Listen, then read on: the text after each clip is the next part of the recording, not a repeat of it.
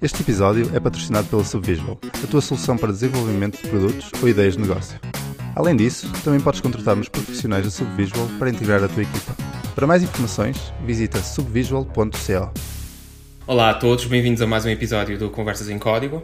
Eh, Eu sou o Ricardo, temos aqui o Zamit Olá. e temos o Gabriel Poça que nos vai falar um bocadinho de Meteor. Penso que os nossos ouvintes, a maior parte dos dois ouvintes que nós temos, não te conhecem, por isso, se puderes falar um, um bocadinho de ti, ahm, o que é que fazes, onde, porque é que conheceste o Meteor e depois, então, passamos ao Meteor. Eh, olá, Olá. muitas perguntas de uma vez. Eh, eu sou o Gabriel. O que eu faço é um bocado difícil de explicar, mas sou um programador, ok. trabalho na web, faço JavaScript e Ruby quando está ninguém a ver, para, para ter a certeza que ainda sei fazer. Um, o Meteor surgiu. um, nem, nem sei bem. Foi uma coisa que eles. Houve uma altura que era muita publicidade e eu achei engraçado os demos e, um, e comecei a ver. Sim. E uh, a certa altura deu para identificar algum potencial na, na framework. Uh, e, um, e depois desde aí começou por ser uma coisa que eu usava nos projetos pessoais, até que comecei a introduzir uh, na Subvisual e, uh, e pronto, e a malta começou também a adotar. Pois, porque tu trabalhas na Subvisual aqui com, com o Zamit, não é? Uh, sim. Zamit, como é que surgiu aqui na, na Subvisual o, o, o Meteor? Como é que foi a recepção à, à sugestão do Gabriel? Ahm, bem, do que eu sei, ah, começámos a, a fazer assim, alguns projetos, ah, especialmente acho que o Gabriel começou a fazer alguns projetos. Ah, entretanto, eu não sei se foi o primeiro, mas um dos primeiros projetos que tivemos foi mesmo alguém que chegou à nossa beira e acho que já conhecia o Gabriel de ver lá nos mundos da web e disse: Olha, eu quero fazer um projeto em Meteor com, com ele e até acho que a ideia também era aprender, essa, portanto, esse nosso cliente aprender alguma coisa de Meteor também eh, e fazer algum pairing e coisas assim. Ele chegou a estar cá. Portanto, esse foi dos primeiros, se não, foi, se não o primeiro projeto em Acho Meteor que nós o primeiro tivemos. mesmo. Foi o primeiro. Um, e depois a partir daí já fizemos mais alguns. Eu não, não estive pessoalmente envolvido em nenhum, Uhum. ah, para ser franco. Portanto, a minha experiência em Meteor é pouca, mas temos algumas pessoas já aqui na, na Subvisual que têm interesse em Meteor e para alguns projetos em que faça sentido ah, usam. Não sei, Gabriel, se queres ah, explicar quais é que são os critérios que tens usado para escolher Meteor ou não. Se calhar, se calhar primeiro falar um pouco que é do que é? que- o que é que é o Meteor e então contextualizar as escolhas. Tentando, tentando explicar o Meteor. Ok. Eu mal conheço, só ouço falar há algum tempo. Tiveste de fazer um elevator pitch do Meteor. Exato. O Meteor é uma framework que por cima de Node. É basicamente um Node e depois muitos packages deles e tudo junto dá uma, uma framework full stack, acho que não se pode dizer. Sim. Um, que até agora tinha o seu próprio package system, apesar que agora pode usar com NPM.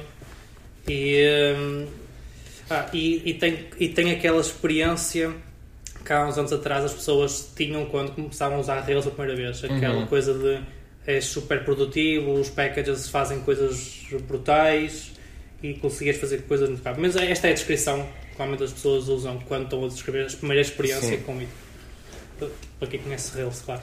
Sim, sim. Eh, E, portanto, tu dizes que é, que é full stack. Como é que funciona a parte do, do front-end? Como é que funciona o back-end? É, é assim, é espécie express? Fazem alguma coisa diferente? Ok. Ele é, é tudo um bocado diferente e isso que também é isso que faz um bocado de confusão às pessoas, mas a parte do full stack é ele, existe um conjunto de packages que são back-end deles Uhum. e existe um conjunto de packages front-end e existe uma, uma relação muito grande entre ambas as partes. Eles até têm o seu próprio framework front-end, que é o Blaze, Uh, apesar que agora nas últimas versões eles tornaram-se um bocado mais agnósticos Uhum. e, tu, e tens tipo um suporte decente, bom, para, para usar com React, para usar com, com Angular, para Ember, sinceramente não faço a mínima ideia. Não sei se existe alguma fricção em usar com Ember ou não. Sim, sim. Uh, mas pronto, mas, e a comunidade agora está a mudar, acho eu, bastante para React. Acho que o Blaze em si provavelmente vai morrer. Portanto, tens, tens uma framework que ela te dá é dá-te um, eh, não é um ORM, dá-te uma, uma abstração por cima de Mongo. Sim, sim. Meteors só funcionam com Mongo, esqueci-me de dizer isto. Para já, estás, estás coupled a usar MongoDB. Uh, pronto, tens essa abstração, tens uma, uma coisa que são as publicações e as subscrições e uhum. aquilo que faz é tu dizes quero estes dados e ele põe os dados no front-end e tu não tens que escrever APIs nem escrever nada disso. Ok. É, é full stack nesse sentido, em que tu basicamente tens os dados no front-end sem ter que fazer APIs. Então, então não expõe uh, uma API REST ou WebSockets ou assim, é uma... Uh, sim, a API é, é WebSockets okay. uh, e eles usam um protocolo que, que eles próprios criaram que chama-se DDP. Não sei se aquilo já está oficial ou lá, uhum. qual é que é o método que se usa para oficializar protocolos um, e, e, esse protocolo é o que eles usam para comunicar e para sincronizar dados entre um back-end e um front-end. Pelo que eu estive a ler de DDP, eh, pelo que eu percebi, funciona por cima do WebSockets, yeah. certo? Sim, sim, eu estou a dizer. Eles põem uma API WebSockets, okay. como é que é esse protocolo. Sim. E depois tu podes pôr outras coisas, mas, mas principalmente tu não usas provavelmente HTTP, ou seja, se houvesse a primeira ligação HTTP sim, e depois sim. faz a upgrade para WebSockets e fica sempre assim.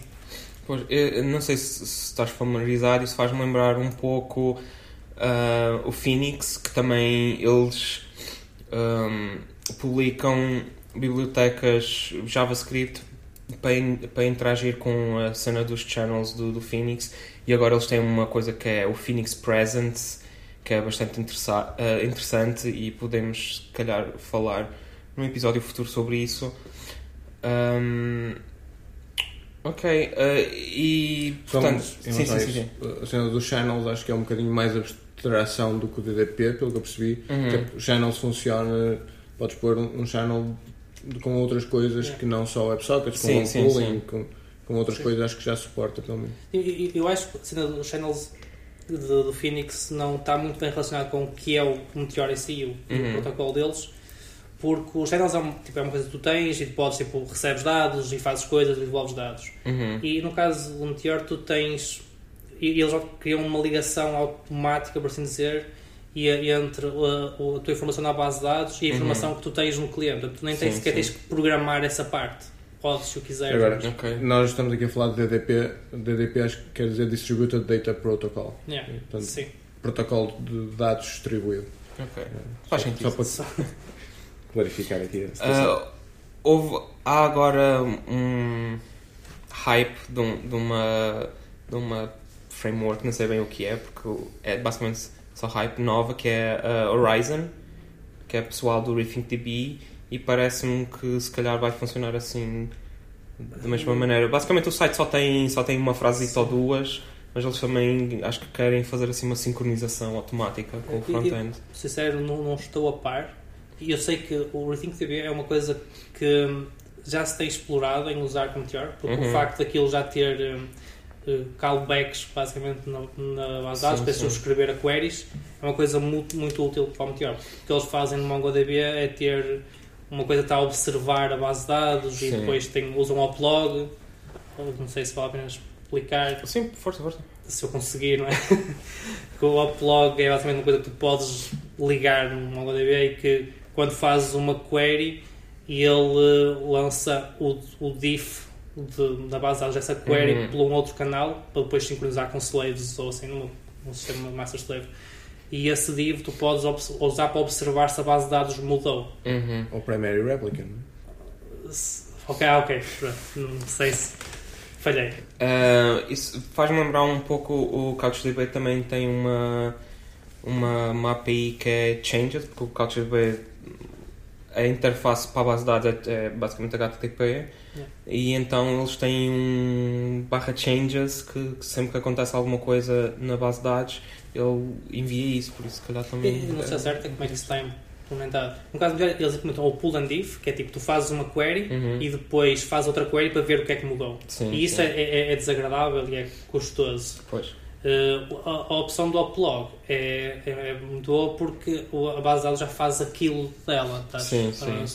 Mas eu estou, aqui, eu estou a falar disto, mas nem sequer expliquei bem porque é que eles precisam disto. Não sei se, se é relevante. Sim, é, qualquer, coisa, qualquer coisa é relevante. Um, para ver se percebemos aqui ao certo que é o Meteor. Okay. Uh, se calhar eu posso explicar como é que como é que a coisa funciona, uhum. porque isto não, não, é, não se trata de uma, de uma framework tradicional em que tu fazes o pedido HTTP e ele faz uma query à base de dados e manda-te os dados para fora. Uhum. Não é bem assim que funciona. O Meteor funciona por publicações e subscrições, uhum. ou seja, tu no, no servidor tu, tu, dizes, tu publicas dados, tu escreves uma função que devolve uma query uhum. e que recebe argumentos ou assim e devolve uma query. Sim, sim. E depois tu no cliente tu subscreves essa publicação, podes passar parâmetros e o que o Meteor faz é ele eh, pega, vai à base de dados, buscar a query que tu na publicação e, e, manda para os clientes que subscreveram. E sempre que a base de dados mudar, todos, todas as queries que estiverem subscritas uhum. vão ser atualizadas e os dados novos, ou mudaram, vão, ser, vão atualizar automaticamente os clientes. Okay. Ou seja, o cliente não pede dados novos, eles são uh, empurrados. É, é um, o modelo é um bocado diferente, que é tu não, não tens sempre a pedir por dados novos, a ficar à espera que eles cheguem, Sempre que houver uma mudança na base de dados, todos os clientes que estiverem subscritos a essa mudança vão automaticamente receber. É o que eles chamam de modelo reativo. Está na yeah. moda, as linguagens Sim, é, é, o, é, o, é o push model em vez do, do pull model. E isto faz uma diferença que é tu, o servidor tem que estar a ver, olhar para a base de dados para perceber que mudou alguma coisa e tem que saber o que é que os clientes têm neste momento, cada um deles, quais são as queries que eles têm, qual é a informação que cada um deles tem, para sim, poder sim. mandar só a diferença. Não está sempre a mandar os dados todos repetidos. E, e é aí que entra o DDP, que é um protocolo preparado para mandar só as diferenças de, da informação que está uhum. no cliente e que ele precisa e da nova do servidor. Pois, assim uh, percebo um, um bocado porque de, da comunidade Meteor estar a, a, um, no caminho do React, porque isso parece basicamente React, mas versão transferência de dados em vez de ser React mudanças na DOM. talvez, não? Como? Mais Flux do que React, se calhar. Não? Sim, acho Mas o, é facto, o facto do React trabalhar com, com os diffs, tipo a Virtual, ah, a virtual DOM, o que faz sim, sim, é fazer diff da informação. Então, se receber isso da base de dados, já está o trabalho feito. É só. Em relação a estas coisas todas, eu tinha duas dúvidas em relação a como é que isto pode funcionar. Portanto, isto do DP funcionar por WebSockets, a minha dúvida era se há hipótese disto funcionar por outra coisa qualquer. Ele tem fallback para HTTP. Ok, porque o WebSockets tem aquele, pelo menos o, o problema de ah, sítio onde não funciona, podes ter firewalls, podes ter, seja por que for, não, não são não, não são não é highly available. Não, não, não é. Sim, sim. lá se vês com rede ah, yeah, há muita gente que tem esses problemas. Pois por é que tinha e o outro era como estava a dizer para já funciona só com o Mongo. Um, eu vi que há interesse e se calhar não sei se já há packages ou qualquer coisa para integrar ou com Postgres ou com MySQL etc mas quão realístico é, é isto, ou quão realista é isto acontecer nos próximos tempos, com uma performance aceitável, se não houver nenhum desenvolvimento por parte das bases de dados, que eu não sei se, está se há algum push da comunidade Sim. de Meteor. Uma coisa que nós não falámos é que o, o Meteor uh, é uma empresa, não é? Não sei se é uma empresa ou uma fundação. Ou... É, é uma fundação, uh, não posso dizer 100%, mas mas sim. Tem dinheiro, não é? Continua a perguntar. Portanto, comparativamente com a maior parte das outras linguagens, tem gente a meter dinheiro por trás. Portanto, não sei se vai haver um push da parte deles, nem que seja monetário, para uhum. a Oracle. Se calhar não está à, espera de dinheiro, mas, o, ou, mas pronto, que seja para a Oracle, para, no caso do MySQL, ou, para o grupo de pessoas que trabalham no core do, Postgres, para terem alguma feature para su suportar este, uma coisa parecida com o upload ou se isso não acontecer, quão realista é, é termos um Postgres ou MySQL são, penso eu, mais usadas a nível relacional. É, é assim, eu ouço, eu ouço, eu ouço o, as pessoas do Meteor dizer que ah, vamos suportar outras bases de dados há, há dois anos ainda não aconteceu. Pois, por isso é que eu estou a perguntar. É, não, não, é, não era, pelo menos não era uma prioridade, agora uhum. não tenho a certeza. Uh, no entanto, já existem uh, pessoas que o fizeram, conseguiram pegar e fazer uns bindings lá para o meio uhum. e pôr a coisa a funcionar. O, o, conceito em si existe Uh, acho que nesta fase, menos do que eu estive a ver, acho que eles agora vão fazer um, um forcing nesse sentido. Acho que até já começaram a, a escrever um ORM para poder ter várias bases de dados, porque até agora não tinham, eles estavam, era tipo uma camada, uma layer pequena por cima das collections do Mongo, Sim, então sim. isso não dava para fazer, portanto acho que já começar a escrever um ORM mesmo para estar nesse sentido. Como é que eles vão fazê-lo? Não, não tenho a certeza. Eu também não sou assim muito conhecedor de, dos mecanismos dos do pós não sei se é alguma coisa tipo poplog ou assim, mas sei, sei que vão fazê-lo e que está no roadmap para os próximos tempos. É- Ok. está isso, está o usar um, uh, GraphQL em, em vez deste. Pois, Uhum. eu vi um, penso que um dos core contributors do, do Meteor a falar disso que achava muito mais interesse ao GraphQL e ao Relay do que ao Flux, propriamente dito. Hum, sim. E, e- eles já estão a trabalhar, já têm coisas mesmo para tu testares eh, com GraphQL, hum, mas não, não, não- são provavelmente coisas diferentes entre tu usares o GraphQL e poderes usar Flux na mesma. Uh, Se calhar, uh, desomite uma É. breve descrição do que é GraphQL, Foram demasiados, demasiados termos ao mesmo sim, tempo. sim, GraphQL, Relay, E também não Flux. falámos de Flux. Eu não- pronto. O, o, o Flux, eu acho que é uma arquitetura. Então, isto vem tudo do Facebook, para começar. Portanto, o React saiu do Facebook e, entretanto, pronto, aconteceram coisas além disso. Uhum. O Flux é uma arquitetura de organização de, de código, digamos assim, e de pensamento a nível de como é que Do Data Flow. do data flow em React.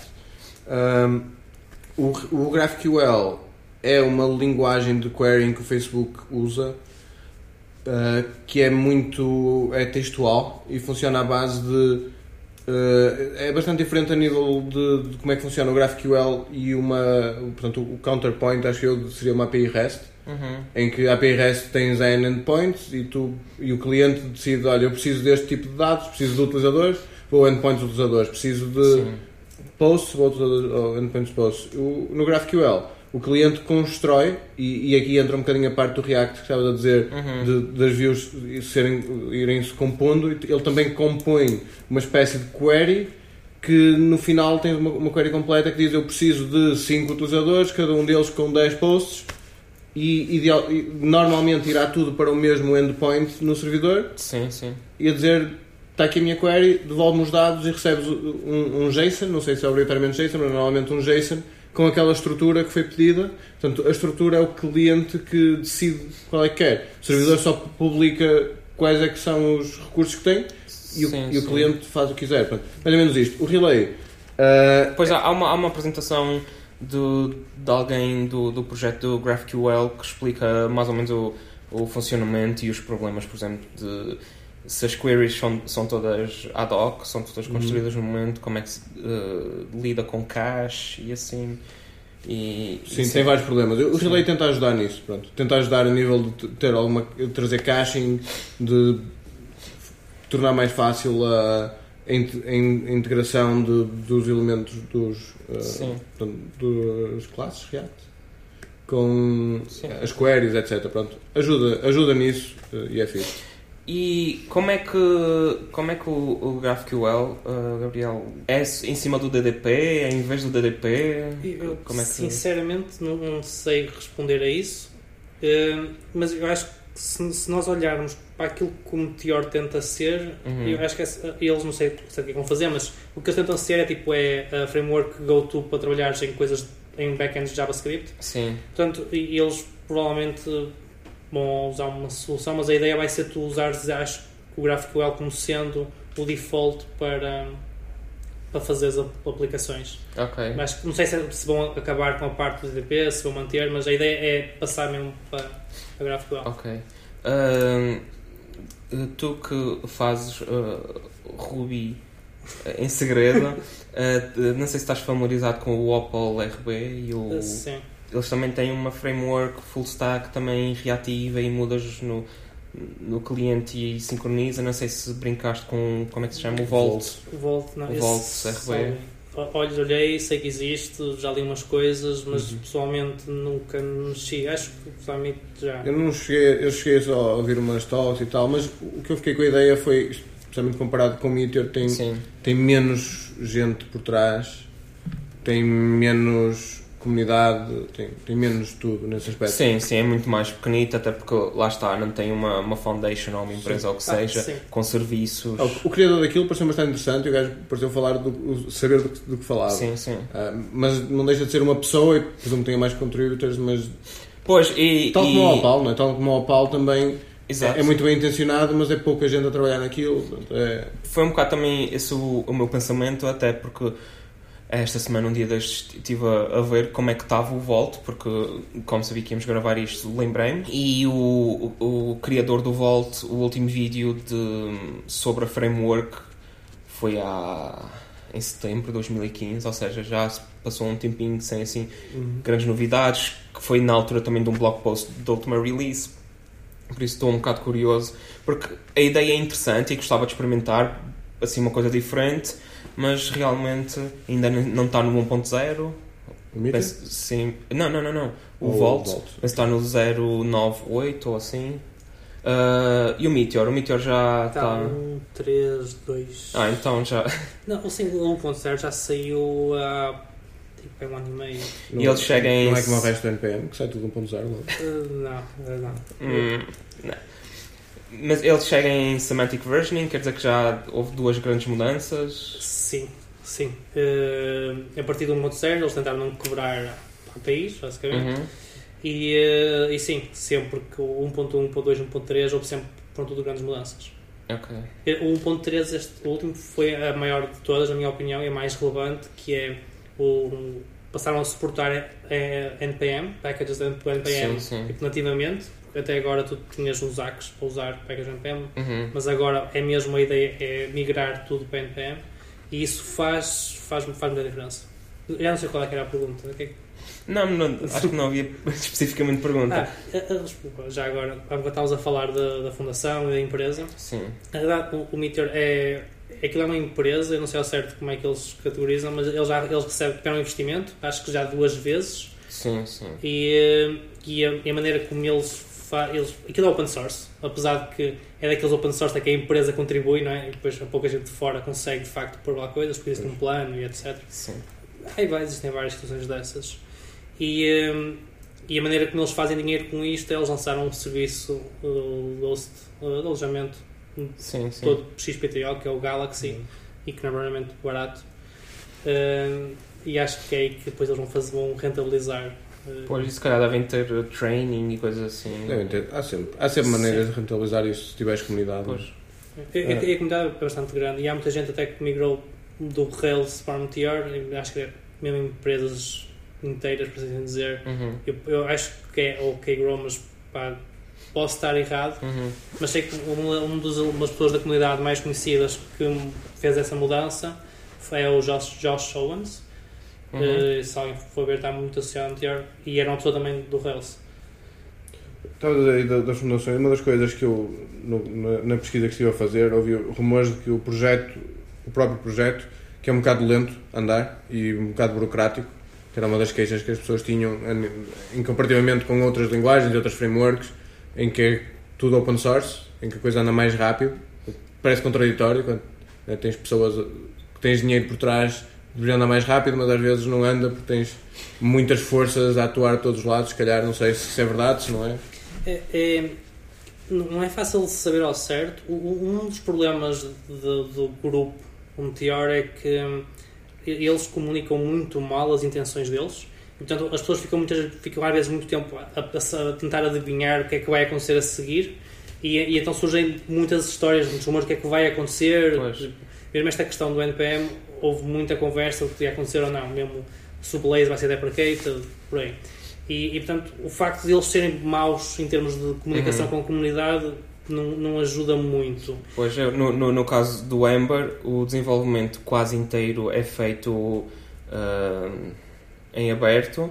Ah, claro que tem que haver reuniões mais internas para se discutir detalhes, porque senão nunca se decide nada e design by committee nunca é, é a grande solução. Sim, Mas o- é, é- comparar com o Ember é mesmo, é, são pontos opostos, quase. Pois. É, Pois, mas é, se o Ember já tem às vezes problemas, por exemplo, eh, tivemos um problema com os controllers que algumas pessoas ainda não sabem muito bem o que fazer, e o Glimmer e estas coisas, então imagino um projeto que não dá tanta importância a esse aspecto, é, deve ser bastante difícil. Eles são. Eles têm tentado melhorar. Agora já têm um roadmap público, já tentam interagir mais com Uhum. a comunidade, então, até puseram elementos da comunidade responsáveis por alguns packages mesmo deles. Portanto, já têm tentado melhorar isso e acho que está a resultar. Hum, a, a questão daquilo não há de pagar, de facto não há de pagar, por exemplo, quando tu consegues com o Webpack fazer um build system, depois eu não disse isto, falhei. O Meteor tem um build system próprio. Ou seja, tu chegas lá e fazes Meteor, Meteor e ele compila tudo e Sim. tem uma coisa própria. Portanto, não usas com Webpack, nem com Gulp, nem com Grant, não usas nada disso. E, eh, e, e nesse sentido, a, a coisa é um bocado mais lenta eh, a desenvolver. Portanto, e, e eles só agora é que tiveram suporte, agora há algum tempo, para packages DS para classes, basicamente, e para, e para imports e para exports e assim. Sim. Os exemplos, pelo menos no, no site deles, já está tudo em S6. pelo que eu vi. Sim, mas, mas não, não, não estava. Não, tipo, não, não, até há pouco tempo não, não, não dava. Era tudo à base de variáveis globais, por exemplo, que é horrível e era dos piores problemas que havia está a Eu sei, nós temos aqui alguns problemas e acho que é um problema comum de Meter, que eu ouvi-os pelo menos a, a refilar, que era de variáveis que estavam no- expostas ao- para os clientes, não era? Não havia um problema assim? Eh, Não, não provavelmente do servidor para o cliente, mas eh, até haver. eh, Variáveis de confi- configuração e assim que ficavam expostas para os clientes, não havia esse problema? ideia. Não, só se tu quiseres. Tu, tu consegues controlar isso. Ah, existe um, um, um problema comum, é que o Meteor é basicamente inseguro por omissão. E que Foi é- assim, e foi assim, tanto é que foi assim que ficou conhecido de, há uns anos atrás. E, e- e é- é um problema o que eles fizeram foi eles sempre que tu crias uma aplicação Meteor ele vem com dois packages que é o chamado Insecure, como o próprio nome indica Uhum. é perigoso, e o Autopublish. E o que eles fazem é eh, aquilo é para tu prototipares, o que eles fazem é eles automaticamente põem todos os dados da base de dados em todos os clientes para poderes prototipar rápido e deixam de fazer alterações todas submetidas aos dados sem qualquer tipo de verificação ou validação. Ou seja, e, e como isto é o default, este Uhum. estado, existe algum conceito, a ideia de que o Meteor é inseguro, por assim dizer, mas Pois, isso Não, é, por exemplo, o, o- para fazer um paralelo, o CouchDB também, quando uma pessoa instala, ele, aquilo começa no modo que eles chamam Admin Party, porque toda a gente tem acesso a tudo. É preciso realmente uma pessoa ir lá, não. Só esta pessoa tem este acesso, etc. E, e a questão de ter, ter esse, esse modo inicial é, dá um bocado de má fama, eh, por, assim, por assim dizer. Não sei, mas pronto, tirando esses dois packages, a Uhum. coisa já fica. É o Insecure e... E o autopublish. Ok. Eh, por isso, a questão das variáveis expostas, não sei ao certo o que é que possa ser, sei que tu podes Não, se controlar. calhar era isso. Eu, eu lembro-me vocês terem falado de qualquer coisa que, que havia problemas de segurança, mas se calhar era estes problemas que depois é só tirar os packages. não Uh, sim, eu não, eu, não, eu não sei se seria isso. Eu tenho uma ideia do, do que é, mas não sei se está a corrigir, por isso eu não vou dizer. Um, mas não, E- existem muitos problemas, existem problemas de segurança, tec- Uhum. mas não é, não é do Meteor, é das pessoas como este paradigma, basicamente, esta framework é um bocado diferente do tradicional, as pessoas às vezes não percebem muito bem como é que é suposto segurarem o mas ele segura. E, Uhum. portanto, às vezes tem muitos problemas. Por exemplo, o- desculpa, deixa-me só acabar.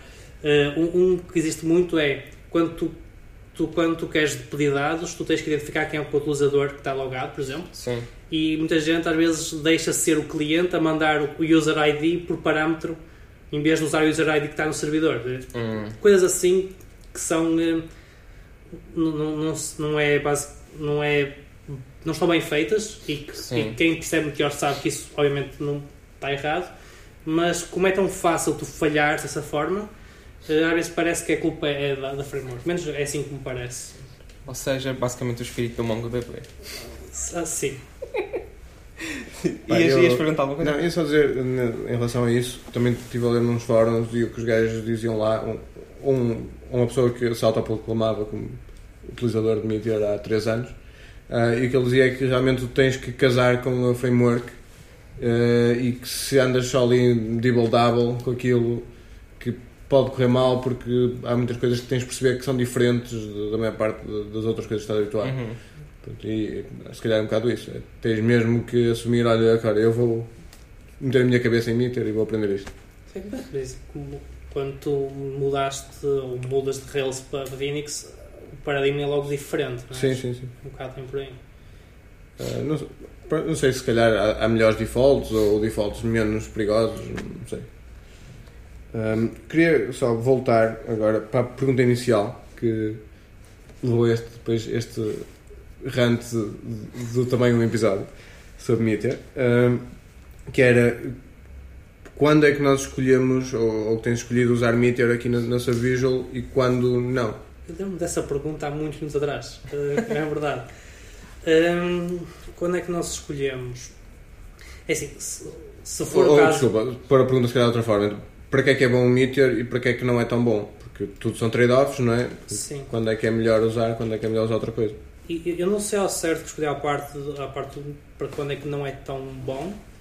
Hum, por- porque isso depois também depende muito da equipa e da experiência para resolver os problemas. Quando casas com o framework, tu aprendes a, fazer os contornos necessários, de certa forma, para, para resolver o problema. Sim, mas por exemplo, um, um exemplo fácil neste momento, acho eu, para mim é se tu tens um problema que tu achas que realmente uma, uma base de dados relacional vai fazer muito mais sentido do que uma base de dados, uh, uma document store, provavelmente Meteor não é uma boa opção porque não te dá escolha neste momento. Sim, é verdade. Sim. E não sei se há, se há outro. Por exemplo, uma coisa que eu também vi que poderia não ser muito bom era, e não sei se está certo ou não, era se não quiseres fazer uma SPA, uma Single Page Application. Se por algum motivo quiseres fazer uma aplicação que tem várias páginas, etc., não sei como é que funciona o, o Meteor tem routing a nível do servidor. Sim. Uh, ok, uma coisa é, como o Meteor é, aquilo é Node, tu podes de facto depois criar uh, zona HTTP, endpoints HTTP, etc. Portanto, podes fazer isso. Existem mesmo já vários packages para tu ter server-side rendering se o quiseres. Uh, e, e, e mesmo que não queiras fazer, podes usar um serviço como o Pre-Render IO, que, eles, que eles automaticamente fazem da parte de server-side render, por assim dizer, para, para indexar, se quiseres. Se quiser. Portanto, a parte de fazermos ele para Java ou não,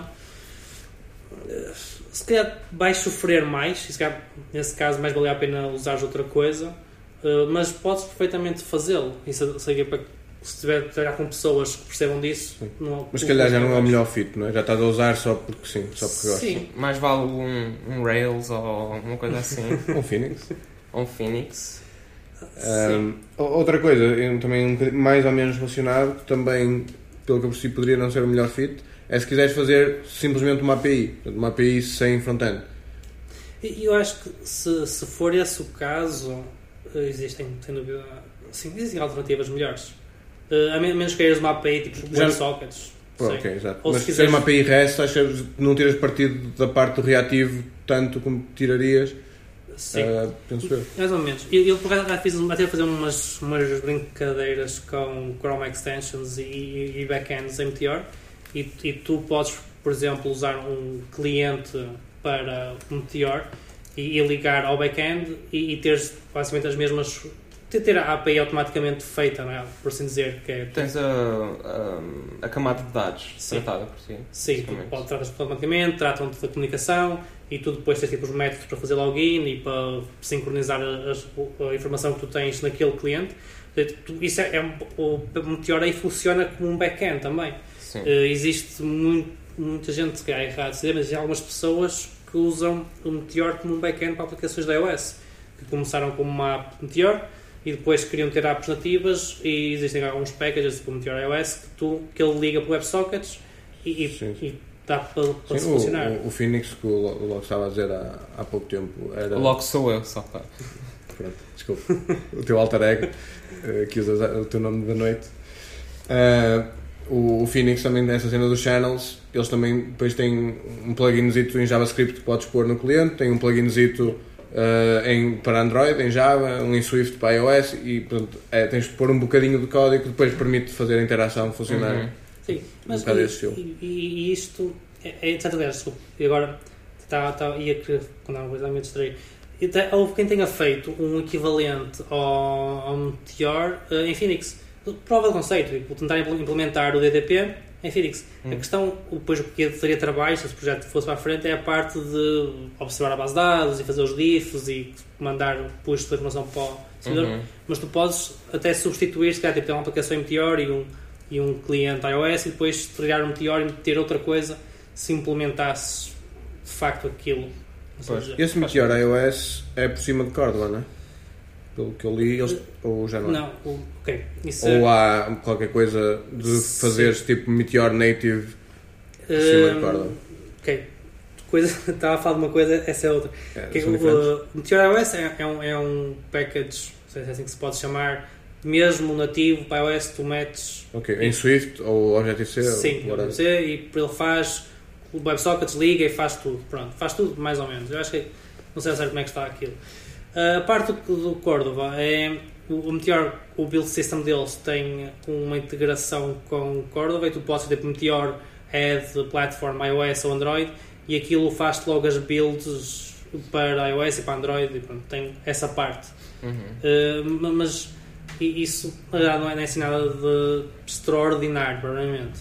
É mais a questão de fazer build do cliente do Meteor e depois fazer build do iOS e copiar as coisas de um lado para o outro. É assim. Só como último ponto, e para ser um bocadinho advogado do, do diabo, uma das coisas que eles põem no site como sendo um, um benefício, eu tento também a ver como uma coisa má, que é a parte do Universal.js, né? que é, ok, JavaScript em todo lado. Pronto, a teoria de que o cliente e o servidor pelo menos são escritos em JavaScript e que, pronto, há quem veja como uma coisa boa, eu não vejo tanto, porque, primeiro porque não gosto de JavaScript e depois porque não, não acho que seja espetacular tu dizeres que em todo lado a melhor linguagem para usares é, é o JavaScript, porque isso de certeza absoluta não é. Eh, Porque há sempre linguagens eh, para um caso ou para o outro, portanto. É Universal JS, React Native e ai, usas o mesmo código em todo o lado, não, isso é, isso é, Tens sempre que fazer adaptações. isso é uma mentira. Isso é a teoria dos ARMs, e especialmente em Rails do Active Record, que ah, tenho o Active Record, depois é bem fácil mudar a base de dados. Nunca na vida isso aconteceu para ninguém. No meio com tretas, porque há sempre coisas que tu estás a depender que são específicas de Postgres ou específicas de MySQL, ou etc. Sim, e há coisas. Há abordagens mais interessantes, mas isso podemos falar noutra altura. Yeah. Ias- o que é que ias dizer, Gabriel? Uh, era uma pergunta, não é? Não, estava só a tentar eh, finalizar aqui, fazer o roundup de, de vantagens, desvantagens de usar e quando é que deves usar ou não. Pronto, em formato de pergunta, para ti é uma vantagem, uma desvantagem?